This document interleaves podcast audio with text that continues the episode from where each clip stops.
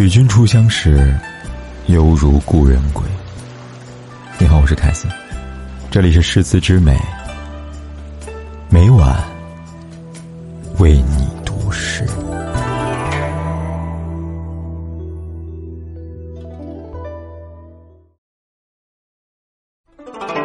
金缕衣，唐，杜秋娘。劝君莫惜金缕衣。劝君惜去少年时。花开堪折直须折，莫待无花空折枝。富足华丽的生活，每个人都会向往，但真正需要爱惜的，却是我们每个人短暂而美好的少年时光。想想那些青葱岁月，是不是一去不返呢？时光如白驹过隙，一转眼。你就已经走到了人生的转角处。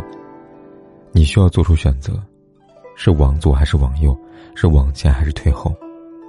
每一个选择都至关重要，因为你知道时间不会倒退。我们不能等到错过了才觉得悔恨，不要等到老了才开始怀念。就好比花开的时候，你把花枝折回去插在花瓶中，才能带来满屋的春意。